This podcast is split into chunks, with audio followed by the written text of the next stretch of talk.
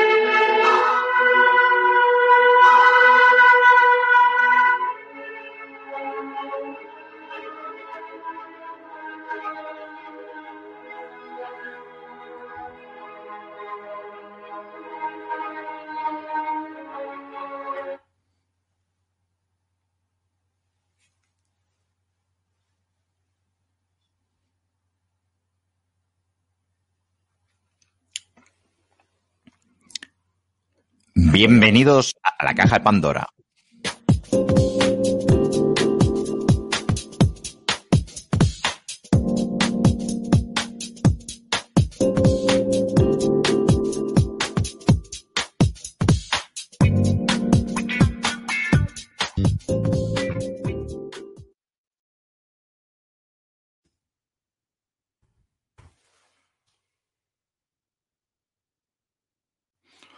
Hola, muy buenas noches. Bienvenidos a la Caja de Pandora. Enigmas y misterios con Xavier García y hoy también con Óscar Bodas. Los dos estamos trabajando en esta nave que llevamos juntos. Muy buenas noches. Ahora voy a conmutar a Óscar Bodas. ¿Cómo vamos, Óscar? Muy buenas noches. Muy buenas noches. Bueno, rehaciéndonos, ¿no? Rehaciéndonos a, a, esta nueva temporada que empezamos aquí en Caja de Pandora. Gracias por la oportunidad a Luis Palacios y Yolanda Soria. Y gracias a Iván por su inestimable ayuda en la puesta en marcha del, del primer programa que vamos a inaugurar ahora en la Caja de Pandora. Espero que os guste. Bueno, eh, hemos puesto a las 23.45, hemos tenido muchos problemas técnicos con los ordenadores. Intentaremos ser muchísimo más puntuales el próximo día y lo que es seguro que la semana que viene seremos súper puntuales, ya que utilizamos un hardware propio que enlazaremos con el hardware y software de la caja de Pandora. Pues nada, Oscar, aquí estamos eh, una vez más. Xavier García y Óscar Bodas son dos personas, los cuales hace años estamos dentro del mundo del misterio. Óscar es informático, es investigador y es una bellísima persona, la cual nos acompaña en este desafío una vez más. ha habido un momento de muchos nervios y demás porque es que teníamos verdaderos problemas con lo que sería el tema de hardware. Pero, ¿qué pasó hace 82 años que tuvieron muchísimos, muchísimos, muchísimos problemas con los extraterrestres. Bueno, pues creo que es una efeméride bastante venida al caso de esta inauguración.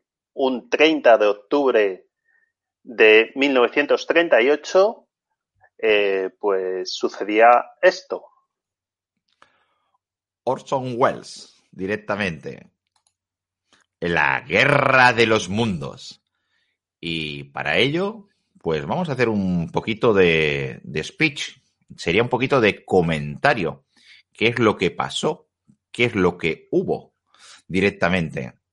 Pues en la Guerra de los Mundos hubo un conflicto vía humano, ya que fue, dijéramos, una transmisión de radio. Quien no conozca lo que pasó fue el 30 de octubre, concretamente, con vuestro permiso. el 30 de octubre, Davidson Taylor para la CBS fue el productor ejecutivo. El lugar de producción fue en la Columbia Broadcasting, de Building de la avenida Madison 485 de Nueva York, New York. Eh, la empresa productora fue la Mercury Theatre en el aire, ¿vale? On the air, ¿vale? La CBS Radio. A las 8 pm, el 30 de octubre de 1938, un día como hoy, hace 82 años, Orson Welles, junto con Orson Welles, porque también participó directamente en la locución, Frank Rick, Kenny Delmar, Ray Collins, Dan Seymour, protagonizaron casi, casi un desastre. Era una dramatización, ¿no? Pero solo se dijo al principio y siguieron como una... De hecho, iniciaba así, ¿no? La Columbia Broadcasting System en sus emisoras asociadas presentan a Orson Welles y el Teatro Mercurio del Aire en la Guerra de los Mundos de H.G. Wells. Señoras y señoras, a continuación, el director del Teatro Mercurio del Aire y protagonista de esta emisión, Orson Welles. Yo haré la voz de Orson Welles, naturalmente. Sabemos ahora en los primeros años del siglo XX nuestro planeta estaba siendo observado muy atentamente por inteligencias superiores a las del hombre, aunque también tan mortales como las nuestras.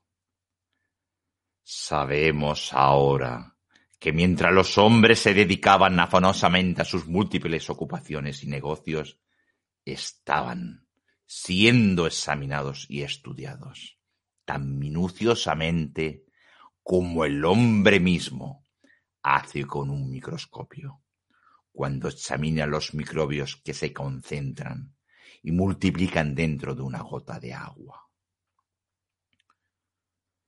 La gente se movía alegremente de un lado a otro por toda la faz de la tierra, dedicada a sus particulares quehaceres.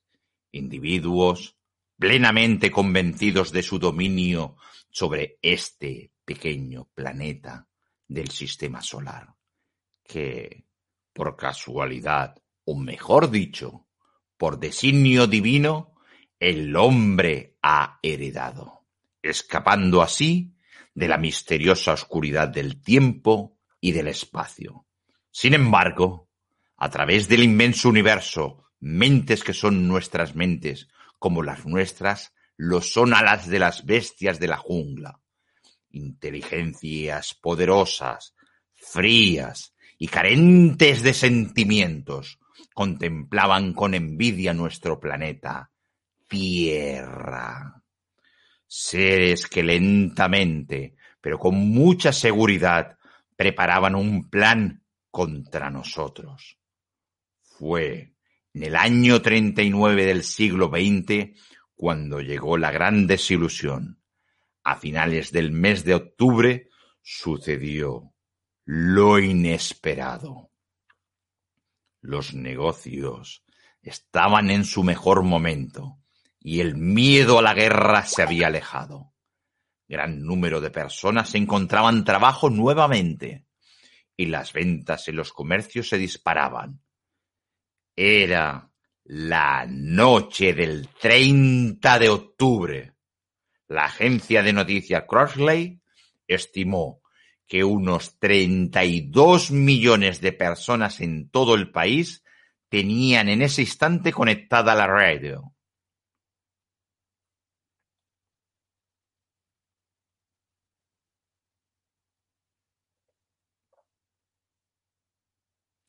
Bueno. En esta Sí, sí, continúa. ¿Sí? Vale.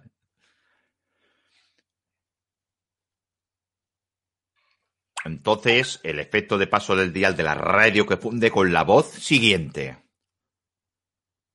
Durante los restantes 24 horas, sin cambios apreciables en la temperatura, se anuncia una ligera perturbación atmosférica de origen indeterminado sobre Nueva Escocia, que motivarán que una baja presión penetre rápidamente hacia los estados del noroeste, acompañada con posibles lluvias y vientos huracanados. Temperatura máxima 16 grados, mínima 8 grados. Esta predicción ha sido facilitada por el Departamento Central de Meteorología. Estimados oyentes, nos trasladamos ahora al salón del Hotel Meridian Plaza, en el mismo centro de New York, para que puedan escuchar ustedes la música que esta noche va a interpretar Ramón Raquello y su orquesta. Bueno, esto seguiría, ¿no? Porque es una dramatización. No vamos a hacer la dramatización de casi una hora de duración que duró el programa de, de radio de aquella fatídica noche, hay que decir, porque se produjeron escenas bastante dantescas, ¿no? Eh, hubo gente que murió de ataque al corazón incluso y, hubo, bueno, un auténtico pánico. O sea, recordar que no había internet, no había Twitter, no había forma de saber eh, si lo que estaba pasando realmente estaba sucediendo, en efecto. Entonces, la gente se lo creyó, estaba muy bien montada el guion dramatizado y la verdad es que fue una obra de arte. La tenéis disponible en internet si busquéis un poquito, en inglés, claro está, pero está bastante interesante. Os voy a hacer un pequeño resumen que lo podéis encontrar en la Wikipedia, más que nada, para que sepáis el extracto. Quien no sepa de qué va, es una pasada. Oscar y yo eh, os tendremos una, una grata sorpresa eh, dentro de una semana seguramente, y volveremos a hacer mención de esto, de lo que hoy, 30 de octubre, 82 años más tarde, la Guerra de los Mundos. La introducción del programa explicaba que se trataba de una dramatización de la obra de ciencia ficción de Orson Welles. En el minuto 40-30 segundos aparecía el segundo mensaje aclaratorio, seguido de la narración en la tercera persona de Orson Welles. En la emisión La Guerra de los Mundos, Wells interpretaba al profesor Pearson, el científico que explicaba lo ocurrido, mientras que también participaba como actor con el periodista Carl Phillips. Y así comentaba. Señoras y señores, les presentamos el último boletín de Intercontinental Radio News desde Toronto. El profesor Morse de la Universidad de McGill informa que ha observado un total de tres explosiones del planeta Marte a las 7.45 pm y a las 9.20 pm. Orson Welles interrumpiendo con las primeras noticias. La guerra de los mundos. Inmediatamente pasaban a la banda de música, una adaptación de la obra Sterdius, interpretada por Ramón Raquello and Orquesta, supuestamente desde el Hotel Park Plaza de New York, y periódicamente interrumpían para informar de la ficticia invasión extraterrestre. Señoras y señores, esto es lo más terrorífico que nunca he presenciado. Eh, espera, espera, espera un minuto. Alguien está avanzando desde el fondo del hoyo. ¡Ah! ¡Alguien! ¡Ah, alguien o algo!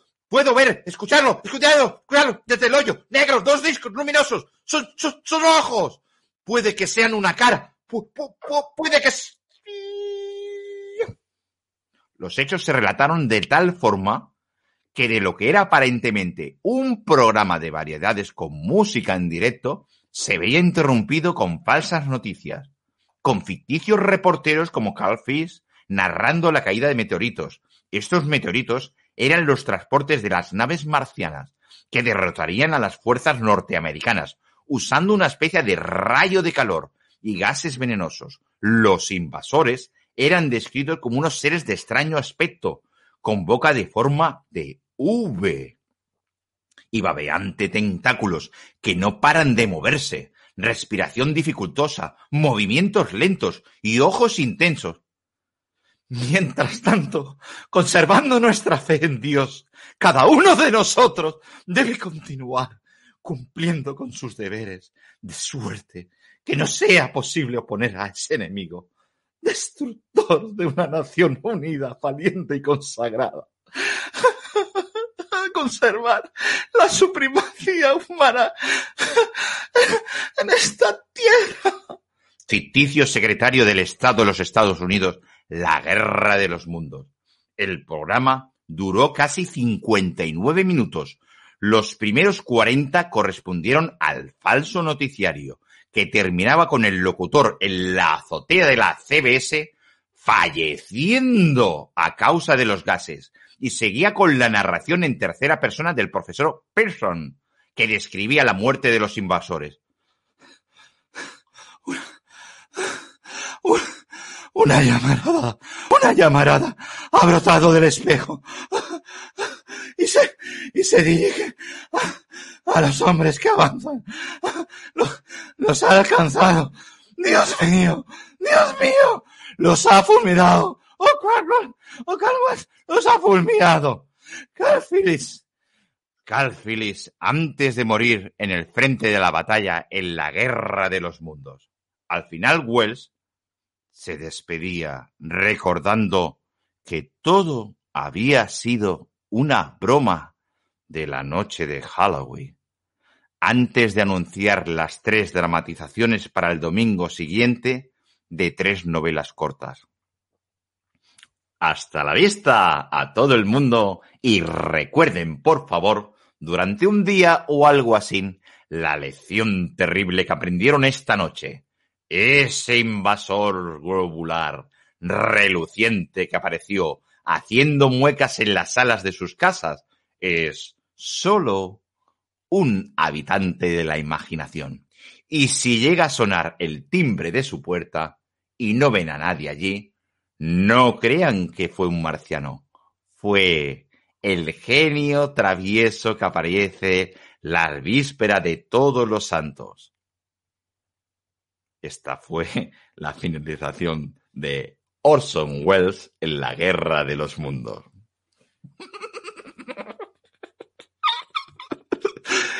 Madre del amor hermoso la que lió.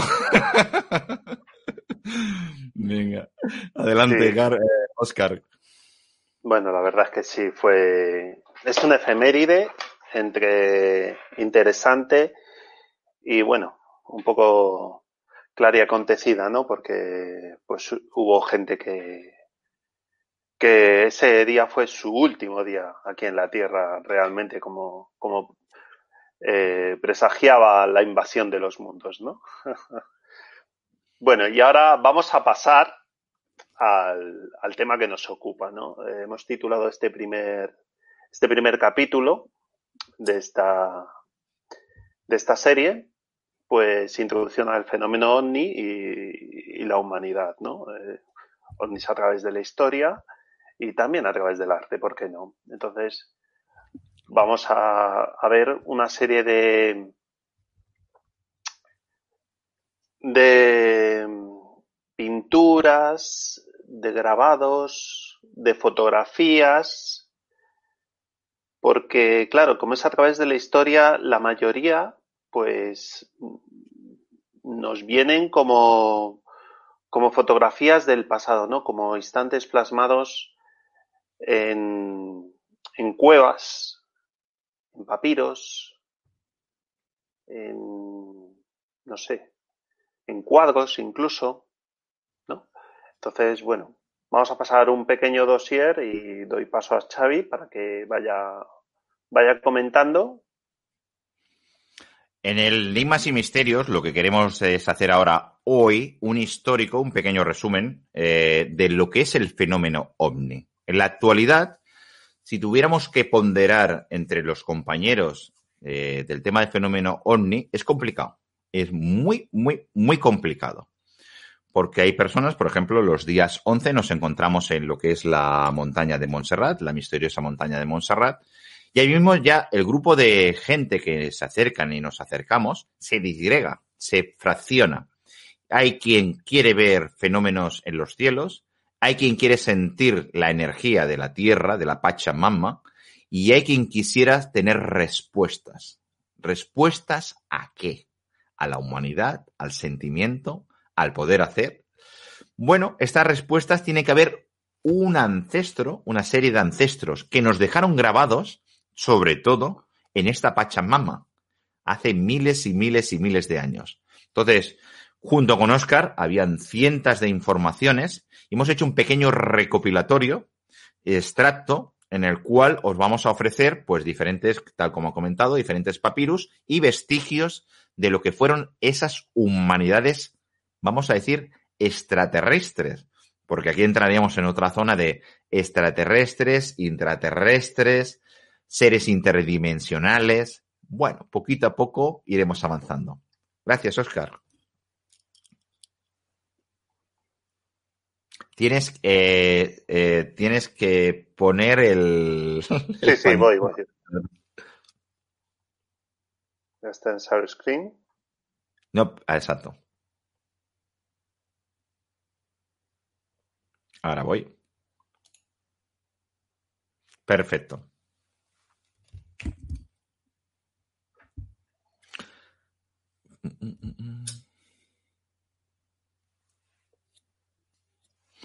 Esta es directamente, dijéramos, como estamos observando, ¿vale? Aquí, a ver un momento, voy a poner yo también a, la pantalla grande ya puestos.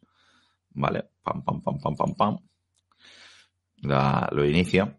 ¿Vale? Este, eh, este arte es una pintura rupestre que, bueno, que en principio pensar que la forma que cronológicamente intentan datar es a través de lo que es la Tierra que está alrededor. Hacen una, con el carbono 14 normalmente, y ello una datación la hace con mil años antes de Cristo. Y esto es poquito, ¿eh? Esto es poquito. Lo digo más que nada que incluso en la actualidad, eh, aquí en Montserrat, me parece que están datando en 13.000 años, ¿vale? Concretamente esta es en Italia, y bueno, estos son pinturas que, bueno, que parecen astronautas. Fijaros los cascos, ¿vale? Fijaros en la zona, dijéramos, que llevan como una especie de utensilio, como unas rasquetas directamente, y que van, bueno, pegando una especie de, brinquitos, ¿no? Como si estuvieran levitando. El conjunto tiene más de 140.000 petroglifos, y entre 200.000 y 300.000, según nuevos descubrimientos. O sea, es verdaderamente un auténtico mm, tesoro que podemos tener aquí. Espera, pondremos que salgamos también aquí, a ver si esto es correcto. ¿Te parece bien así, Oscar? Porque, sí, bueno, correcto. Como dice aquel, el tamaño no importa. Aquí, aquí sí, así vamos locucionando y demás. Avanti, populos. en esta ocasión, a ver que si lo, lo puedo ver. Vale, perfecta. Esto es muy importante, ¿vale? Este es el papiro de Tuji, ¿vale? Quien no sepa en un momento dado, si alguna vez tenéis un papiru, lo pasa que, bueno, que la experiencia esta, el papiru se hace de hoja de papiru, o sea, de lo que sería, digamos, la palmera. Si vais a Egipto alguna vez y os dan uno falso, la hacen de hoja de plátano, es muy fácil. Lo pasa que se puede cabrear el señor que os la vende, ¿no? El papirus no se arruga. O sea, el papirus tú, digamos, le harías así, lo volverías a poner y el papirus no se arruga. El que es bueno, ¿vale? No es como el diente de tiburón, ¿eh? Que yo tenía un compañero que cuando le ofrecían un diente de tiburón, sacaba un mechero y le prendía fuego al diente de tiburón para ver si era un diente de tiburón. El diente de tiburón no se quema. Entonces, como la mayoría le vendían de plástico, le pegaba fuego directamente y más a más se quedaba sin el artículo falso el, pretencioso vendedor. No le pegáis fuego al papiro de Tulli. El papiro de Tulli, en este caso, data eh, eh, de, la, de lo que es el faraón Tutmosis III, de 1505 a 1450 antes de Cristo, ¿vale?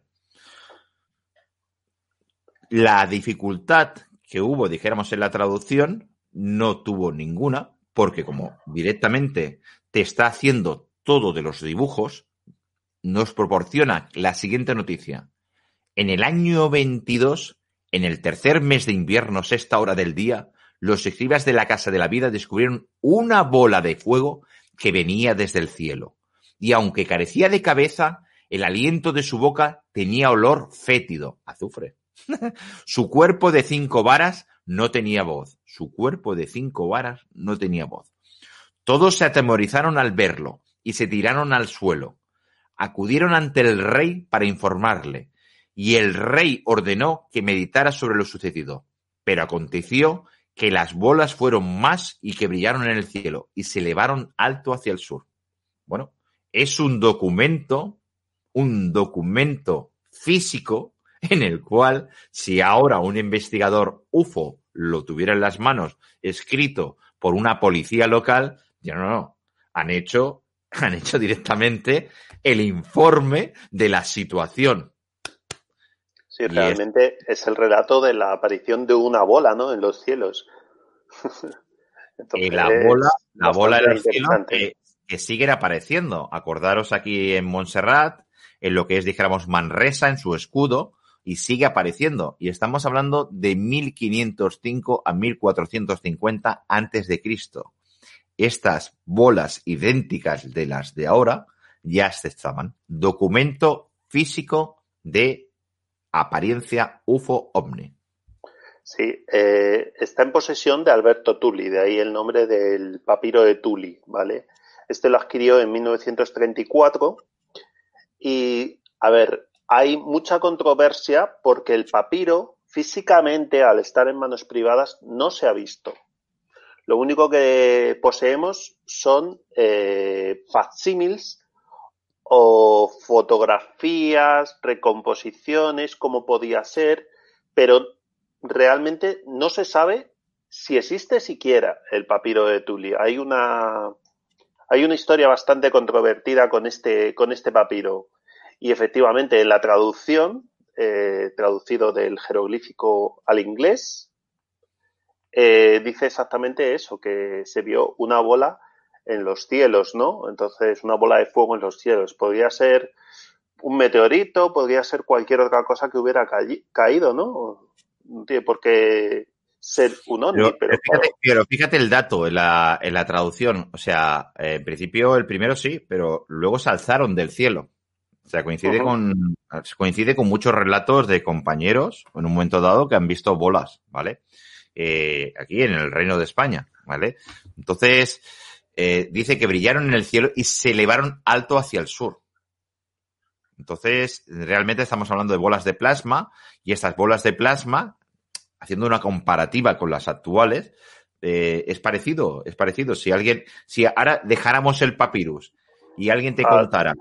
Lo que se ve en Montserrat, ¿no? Eh, sí, sí, lo que se ve en Montserrat. La última aparición real contrastada con uno de los compañeros fue en el portal 882020. Lo digo bien, el portal del León hubo uno de los compañeros, el, Miguel, que en su casa se le aparecieron siete bolas encima de su cabeza. Y es un compañero que conocemos, que estuvo con nosotros, que no, que niega total, o negaba totalmente el fenómeno Omni. Y bueno, eh, la verdad, la verdad que, que después de lo sucedido, pues bueno, es un adepto del fenómeno Omni. Se le presentaron siete esferas de este tipo encima de su cabeza ladearon y se fueron. Después de haber negado el fenómeno ovni. No sin antes haber tenido un incidente que se cayó por unas escaleras y rompió las costillas. Y había participado en un ritual en la explanada OVNI, en el cual había habido una serie de características térmicas y lumínicas que él aconteció y dijo que no, que eso no era, que no era nada, era simplemente una cuestión psicológica.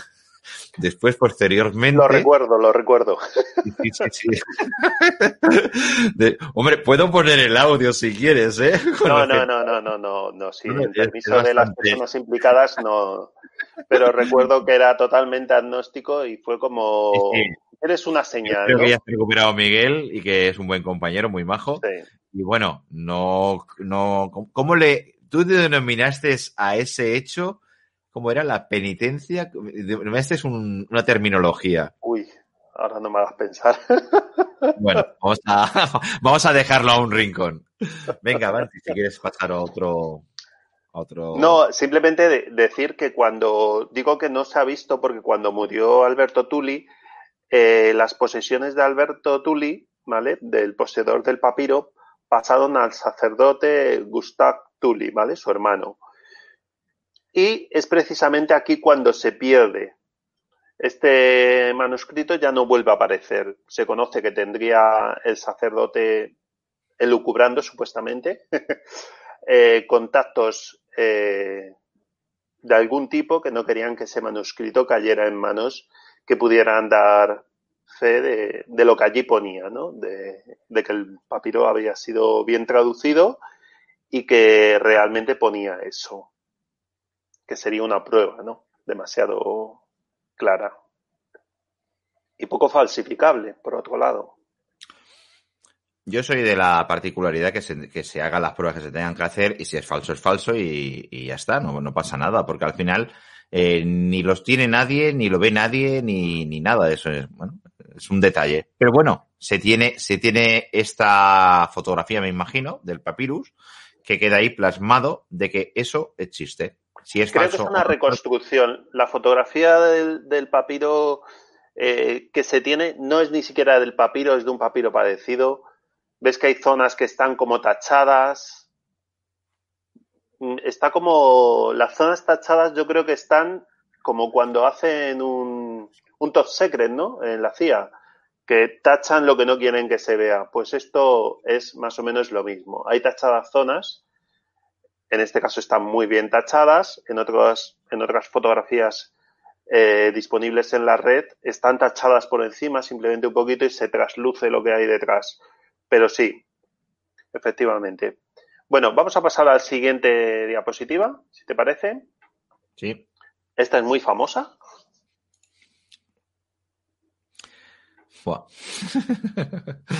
esta, esta, esta te puedes pasar años investigando.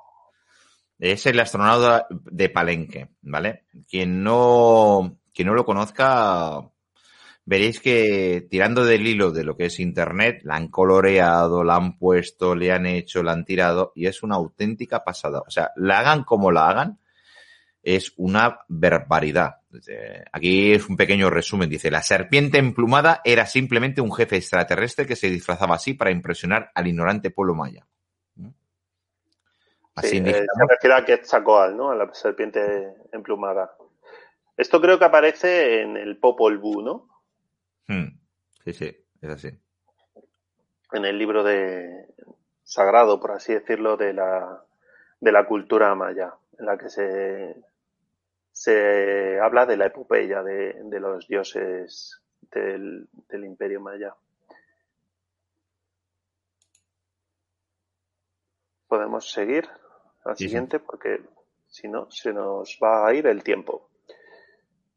Bueno, este es muy famoso. Este es el jeroglífico de la pirámide de Davidos, ¿no? Yo he estado allí y, realmente está, es, yo no creo que, no sea verdad. O sea, eso, está ahí. ¿Me explico? Es súper curioso. Porque no, mira, es que se parece, tal, tal. Es curioso, es muy curioso. Ahora te voy a hacer un apunte que me acaba de venir.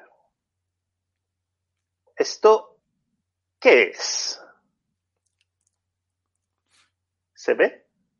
Yo sé, yo sé a lo que te estás refiriendo. ¿Quieres que lo diga o qué? ¿Es un ser insectoide o qué? Está diciendo, está diciendo que el secreto del volar que ellos lo tenían, porque eso que hay a la derecha está volando, ¿vale? Todo está volando. Muy probablemente viene de su secreto, que lo tienen, que son las alas en un momento dado, que qué aparato estuvimos analizando, investigando, Hablaremos, hablaremos de ellos, sí. Os haremos un preapunte, dijéramos que, como tal como indica Oscar, el insectoide no es un pájaro, ¿vale? Entonces su forma de volar es diferente. Y existe una investigación, una investigación y un enigma y un misterio que le dedicaremos plenamente al tema este, que es espectacular, simplemente. Aquí, aquí lo dejamos. Este sería, este casi casi es como es, es parte de otro libro. Sí, eso forma parte de un capítulo entero, simplemente. Del cual tenemos los planos. ya directamente. Bueno, este mmm, parece falso. O sea, yo no sé de dónde es, ¿vale? Dónde está tomado.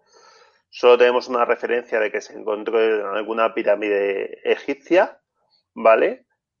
Pero la, lectura que yo hago es que directamente, no sé si es que está hecho, no sé cómo estará hecho, porque esto está muy bien, se conserva perfectamente, mientras que la parte del del, dios, o el semidios, que, no se sabe muy bien quién es tampoco. Yo te, explico, entre, entre ellos, cuando se hacían una malifeta, que diríamos en catalán, una, se hacían una trastada, ¿vale? Por ejemplo, el templo de Hapsetap, que es en el Valle de los Reyes y las Reinas, en la parte, dijéramos que sería Luchor Karnak, eh, está de esta manera. O sea, no se puede reconocer porque mandaron todos, todo, todo, todo, todo, todo, todo, machacarlo, ¿vale? Para destruir, digamos, la cara, la cara que no se viera que Hatshepsut, ¿vale? Aquí no podemos saber porque no sabemos a qué pertenece, pero que sepas que como mismo tienes un indicador de que está roto, al igual que Hatshepsut. No digo que sea Hatshepsut, pero en el templo de Hatshepsut, que es precioso, es donde está el, el Valle de los Reyes y de las Reinas, eso está así. Todo porque hubo, dijéramos, un litigio y entre unos y otros dice, ah, sí, pues ahora te voy a borrar todo lo tuyo. Y está sin golpeado, de esta manera. Sí, cuando quieren que... un faraón desaparezca de... No, no, hubo un conflicto. De la dinastía. Sí, no, no, no, no, hubo un conflicto. Hubo un conflicto entre, dijéramos, entre lo que sería eh, y otros reyes, y entonces, pues, y fueron a, a borrar a borrar, es curioso, ¿no? A borrar la cara, no quieren romper todo el dibujo, sino a borrar la cara, dijéramos, de lo que sería el Hassetat. Lo que me llama la atención es que, eh, dijéramos, que el bastón esté torcido y total, totalmente indicado con la cruz de la vida hacia el ser. Me llama, la atención que está indicando un pequeño ser que sube sobre el bastón. No lo sé si lo ves en la parte superior, ¿vale? Sí, no. Estoy viendo. A mí, lo que me parece mm, realmente raro es el tema, este bastón si lo reconocemos, pero está unido aquí a una especie de artefacto con la cruz de la vida y aquí, como tú dices, hay un ser como un pequeño esqueleto enano, ¿no? Que te lo está indicando la parte superior, o sea, como, un sello, te está indicando, te lo está mencionando, ¿vale? Sí, sí. Y esto como, como una escritura cuneiforme, ¿no? Aquí muy extraña. Pues como si fuera el idioma, como esto que se parecería es como un contrato, dijéramos, ¿no? La, la curiforme es del ser y la otra es la de Egipto. Sí, está cada uno debajo de su. Claro, acuerdo, como, como una firma notarial, ¿no? Dice, bueno, yo soy así. Efectivamente, parece, parece vamos ser. A, vamos a pactar. Nosotros usamos tecnología. claro, yo te doy mi tesoro. Y de esta manera yo me elevaré, yo me elevaré porque es curioso lo de la cruz de la vida sobre el ser también. Está haciendo otra, otra puntualización. O sea, la parte superior del ser está también, digamos, puesto con la cruz de la vida y haciendo un apéndice. sí, y, el, y, el, ser este pequeño eh, yo creo, que, tiene un arma o... Sí, pero yo creo que, que, es parte, porque va de izquierda a derecha o derecha a izquierda, es parte del, del sello del, del, mensaje. ¿Me explico? Da la sensación que esté caminando por encima, digamos, del bastón. Del contrato, ¿no? Sí, sí, sí, sí. Pero este, este os va a entregar armas a cambio de. claro, claro, pero fíjate, fíjate la cuestión. Si, si, determinamos el final del bastón normal, es donde hace la curva. Lo verás en todos, es donde hace la curva, ¿vale? Sí, y está unido, está unido a la llave de la vida, a los clásicos aritos que siempre hay, dijéramos, como si estuvieran otorgando, otorgando, dijéramos, una relación entre una y la otra y el ser de debajo. No somos egiptólogos, ¿eh? o sea, no. no somos egiptólogos, o sea, estamos definiendo lo que estamos viendo como cualquier otra persona que dice, es curioso. Bueno, este ya la, este tengo yo mi, mi historia. Esto sí lo coges y lo recortas, si haces una simetría, te coincide con el, con el dios pájaro y las energías. Eh, totalmente. ¿Ves, ¿Ves la parte inferior? Esta que se ve así como unas llamitas. Sí. Eh, exacto, esta de aquí. Coge del, del, dios pájaro, del dios sumerio, y lo vas a encontrar. ¿Vale? Si haces una simetría en el paint, vas a tener un, un artefacto volador. ¿Vale? Entonces está diciendo que esa sería, digamos, la potencia de energía del artefacto volador en el dios pájaro sumerio. ¿Vale? Esto es una pasada. Bueno, aquí se ven muchísimas cosas bastante sorprendentes, ¿no? Lo primero que me llama la atención lo es de la cola, sí, sí, sí, El pez, el ser pez, ¿no? Humanoide, el, el, ser alado también, y aquí también tenemos como como planetas, ¿no? Esto podría representar al, Sol, estos diferentes planetas. Aquí es curiosa esta luna, que luego en la tradición es la luna que se, ve, que se pone en los cuadros debajo de las vírgenes cuando se derrota al imperio al imperio musulmán, y se expulsan de la península. Entonces, es curioso, es curioso el... Sería detalladamente, para verlo detalladamente, ¿no? Todas las, figuras procedentes de, Sumeria, ¿no? Y todas las teorías de Sekaria Sitchin, que yo tengo mi particular opinión sobre eso, pero bueno. Eh, y sobre el mundo Anunnaki y toda la historia que se nos ha que se nos ha ocultado supuestamente, ¿no? ¿Algo que aportar más? No, me, alucina, me alucina. Simplemente me pierdo porque cuando ves el ser con la barriguita, las piedras cortitas, la cola, la hoja de detrás y demás, y una posición, dijéramos, de saludo o ofrecimiento, los dos hacia la zona de, de, de, es alucinante. No, no te pierdes. Yo recomiendo. un contrato también, ¿eh? Sí, sí, sí. Yo recomiendo. Los dos están levantando la mano y aquí como un intermediario no, no, es que están, están hacia el objeto, hacia el objeto y demás, que están haciendo el tema. Eh, el Museo de Egipto, lo que tiene expuesto, porque lo que no tiene expuesto es una pasada, ¿vale? No sé ahora en la actualidad cómo está. Yo tuve la suerte, la suerte de sacar una licencia de periodista, ¿vale? La licencia de periodista te permitía filmar y fotografiar todo. Cuando yo fui, ¿eh? O sea, cualquier persona, ¿eh? Tú eras un privado y decías, sácate una licencia periodista. No me acuerdo el valor que valía. Y dices, ¿con esto qué se hace? Dice, con su cámara, si no, no te permitían. Con su cámara de fotos y su cámara de filmar, sacas una. Que no podían ser profesionales, ¿no? Podías. Sí, sí, sí no, no, no hacía falta que fueras profesional. Pagando, ya eras profesional. ¿Vale? Y entonces dijimos, yo pagué la cámara fotográfica y la cámara de filmar. Y bueno, eh, llevaba una buena cámara de filmar en ese momento llevaba una buena cámara fotográfica porque era de 35 milímetros. O sea, ya sabes que como tienes con 35 milímetros, mejor que la digital directamente. Una pila de carretes hice en el Museo de Egipto. Y la verdad es alucinante. Imagínate lo que ha llegado al museo, imaginemos lo que no ha llegado al museo, conociendo Egipto. Porque puedo contar la anécdota que la llave de Abu Simbel, en, un, en una discordia que no nos entendimos, yo lo hablaba en francés al señor, voy a definirlo, yo quería hacerme una foto con la llave de Abu Simbel. Y bueno, al final pidió, al cambio del actual, 30 euros. 30 euros muchísimo dinero en Egipto. Y yo nada, al final le di los 30 euros, pero yo quería hacerme la foto, no iba a tener la otra oportunidad de hacerme la foto. Me hacía gracia tener la foto con la llave de Abu Simbel, que era muy grande. Y cuando le devuelvo la llave al señor, dice que no, que me la había vendido. Digo, ¿cómo quieres que me lleve la llave de Abu Simbel? en el aeropuerto te mete de... El hombre muy, muy, resignado me quería devolver el dinero. Digo, no, no, no, no, yo, ya, ya te regalo los 30 euros.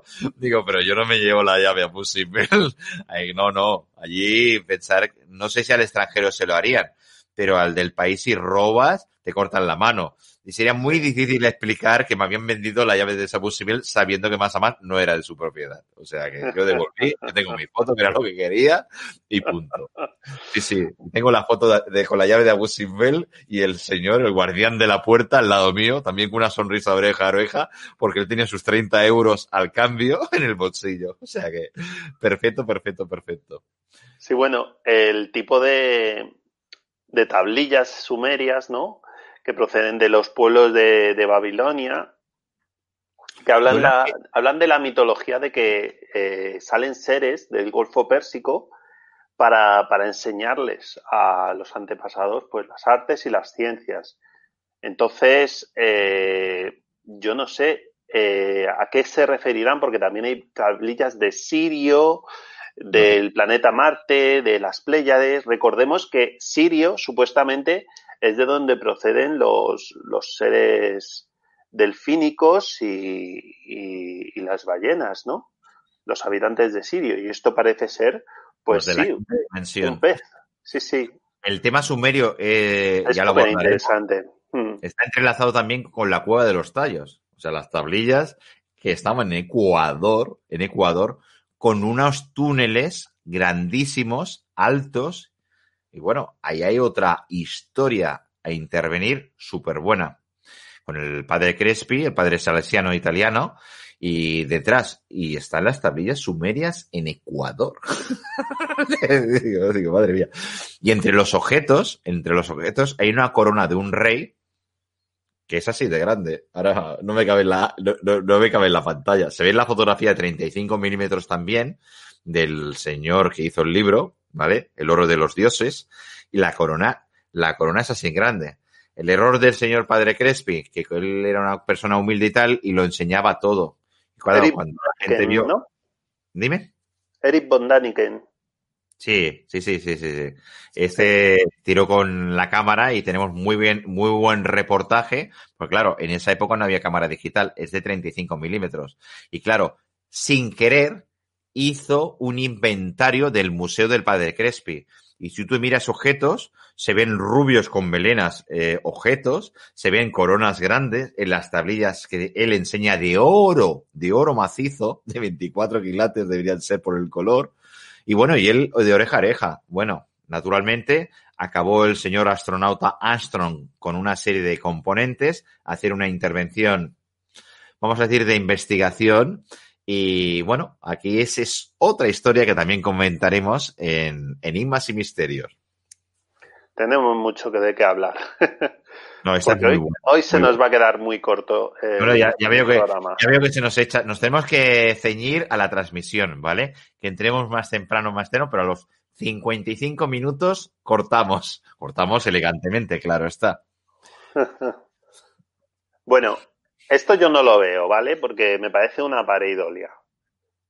Pero también se nos muestra, cuando empezaron a salir, digamos, todas las, eh, todos los jeroglíficos y se dio a conocer al gran público todo lo que había de, de jeroglíficos en Egipto, la gente empezó a buscar, pues como las caras de. Belmen, ¿no? Pareidolias de extraterrestres, de ovnis. Es una pareidolia. ¿Qué, qué, qué- qué me estás diciendo? ¿Que lo que son las plantas de frutos es un ser? Efectivamente, efectivamente, eso es lo que se supone. Ya digo yo que no, porque acordaros que uno de los mm, de las historias que hago son, son joyas, cristales de protección. Y esa planta, esa planta que está en el centro, es muy querida por los egipcios y la ponen en muchísimas joyas. Eso no es absolutamente. Y lo otro son dos frutas. Y ya se ve perfectamente que es un- una donación. Está acercando incluso un ave. ¿Lo veis que la, maltrata en cierta manera? La tiene cogida Sí, la de- está cogiendo, la está cogiendo de haciendo una, la, haciendo una alas. ofre- está haciendo una ofrenda o la va a lanzar, porque hay otra ave volando. O sea, la está cogiendo, yo diría que está cogiendo y lanzándola, porque la otra ave que está a la izquierda está volando. Si no, no estaría volando la de la izquierda. Está haciendo que hagamos un dibujo. Acordaros que va de derecha a izquierda, ¿vale? De derecha a izquierda, en el centro. Perdona, pero esta, esta no cuela. Esta a mí no me cuela. Yo no la, yo no la ratifico. Bueno, Es muy bonito, pasamos ¿eh? al siguiente. Venga. Bueno, estos son eh, grabados chinos No. eh, de, no la cultura. Ah, Dime. vale, ahora, perdón, perdón. No sé por qué no, yo tenía la imagen anterior. Perdona, continúa. Ah, vale, vale, vale. No, son grabados de la cultura china, ¿no? Entonces, lo que, lo que nos muestran son mm, seres en, en platillos volantes directamente. Se les ve incluso una cúpula a, a modo, de, a modo de casco. Estos grabados, eh, la, la obra creo que se llama Observaciones del Cielo y están datados de entre el 960 y el 1279, ¿vale? La dinastía Tan. O sea que es son antiguos. No tengo También. nada que, que restarle de opinión porque es muy curioso. Más a más, como si fueras un niño que dibujaras, hay varias nubecitas alrededor de, de estas estructuras que están los individuos para demostrar que están volando, ¿no?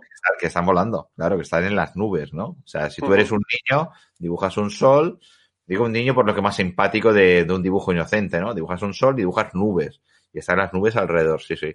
Y no es como el correcaminos, no es que sea que va corriendo, no, no. Se ve la nubecita que le estás haciendo. Es curioso.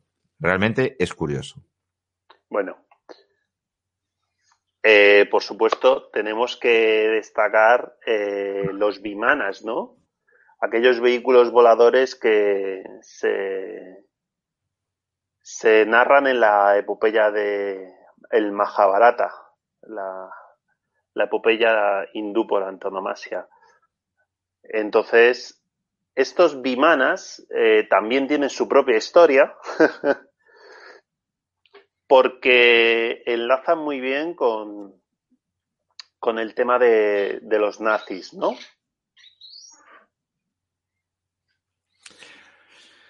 Aquí eh, parece que sea un catálogo de episodios que vamos a realizar pero es que, el, sí, es que eh, la investigación, en este caso, nazis y lo que sería, dijéramos, el tema de extraterrestres o de naves espaciales va muy ligada. Incluso tuvimos un tete a tete, Oscar y yo, en el tema de la esvástica.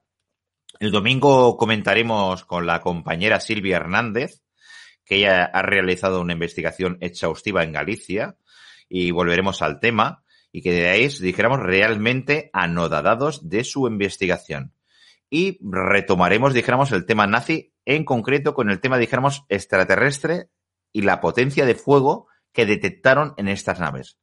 Porque presuntamente las encontraron y estaban levitando, ¿no? Oscar.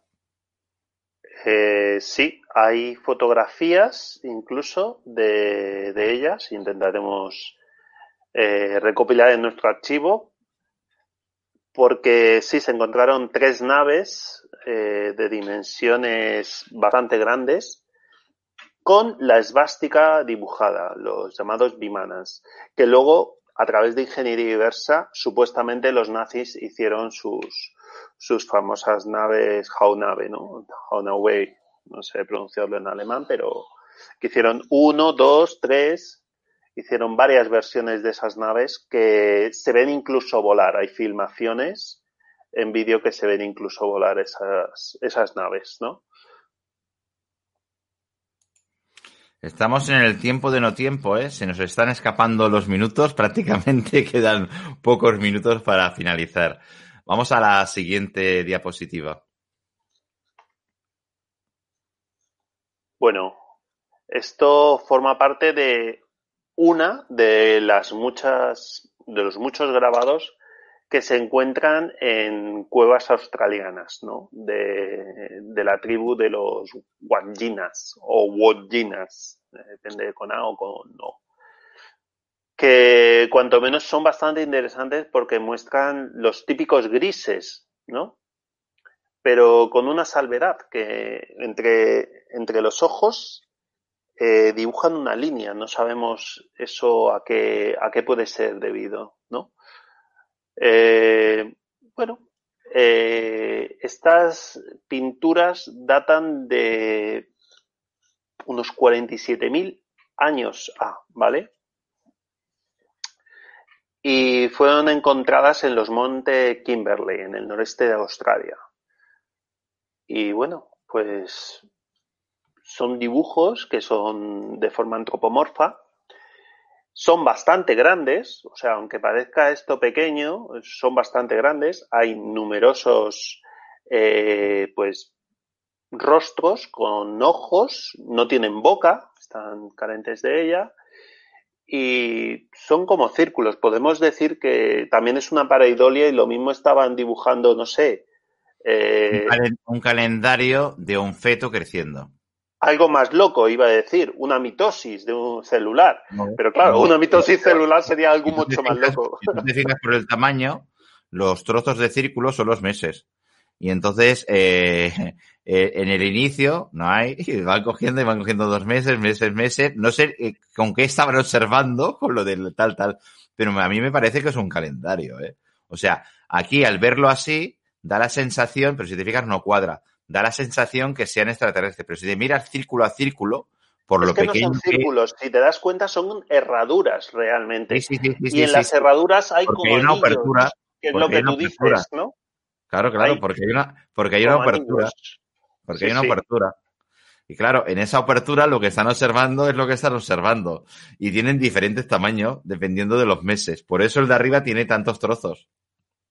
Yo Bueno. creo, yo creo que, que aquí hay diferentes versiones de. Yo, yo lo primero que pensaba, digo, uno, dos, tres, que lo contaba, digo, sí, y no veo el, el enlace. ¿Vale? Bueno, lo- pam, pam, pam. La tradición oral de los Guayinas eh, dice que vinieron unos dioses del cielo, les instruyeron a los nativos de, de la zona y luego se transformaron en serpientes, ¿no? En serpientes míticas y se refugiaron en los charcos cercanos, cosas que cuentan los, los ancianos del lugar, ¿no? Los, los llamados chamanes en otras religiones, los, los sabios y los ancianos.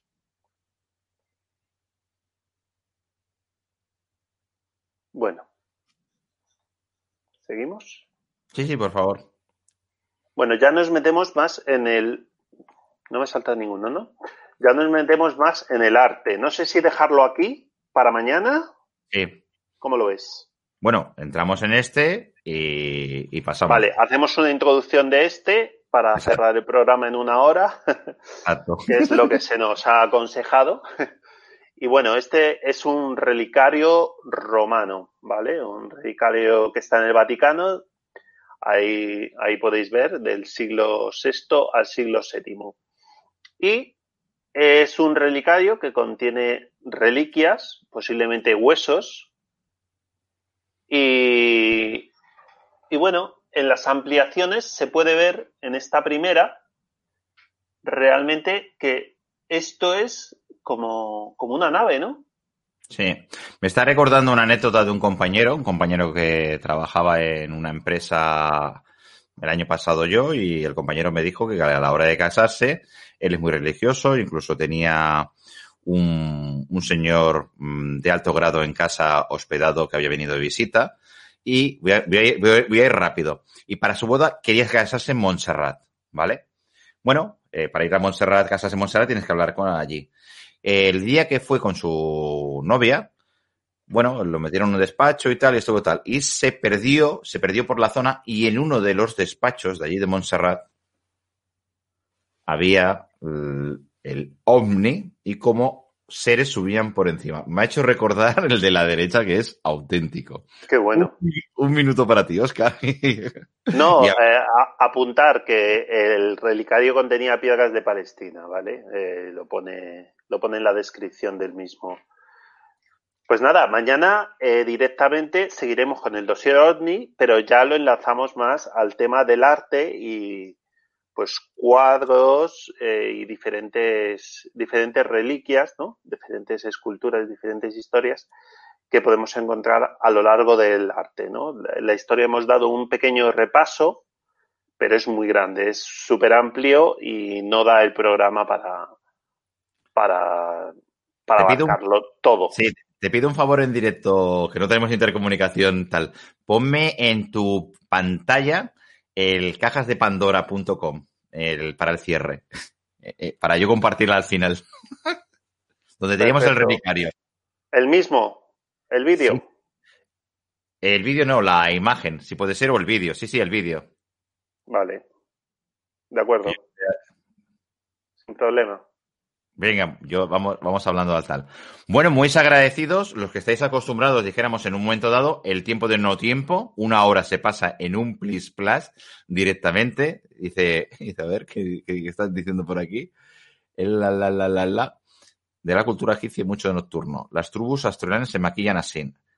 Sí, sí, puede ser. Por eso digo que el tema, digamos, de lo que es la imagen puede ser perfectamente. Agradeceros a todos los que habéis estado aquí en Caja de Pandora, en Enigmas y Misterios. Y el tiempo de no tiempo. Tenemos una hora. Adelante, Oscar. Bueno, pues nada. Pues hasta mañana que nos veremos con el, el ovni en el arte. Segundo capítulo. Venga, gracias. Chao, chao.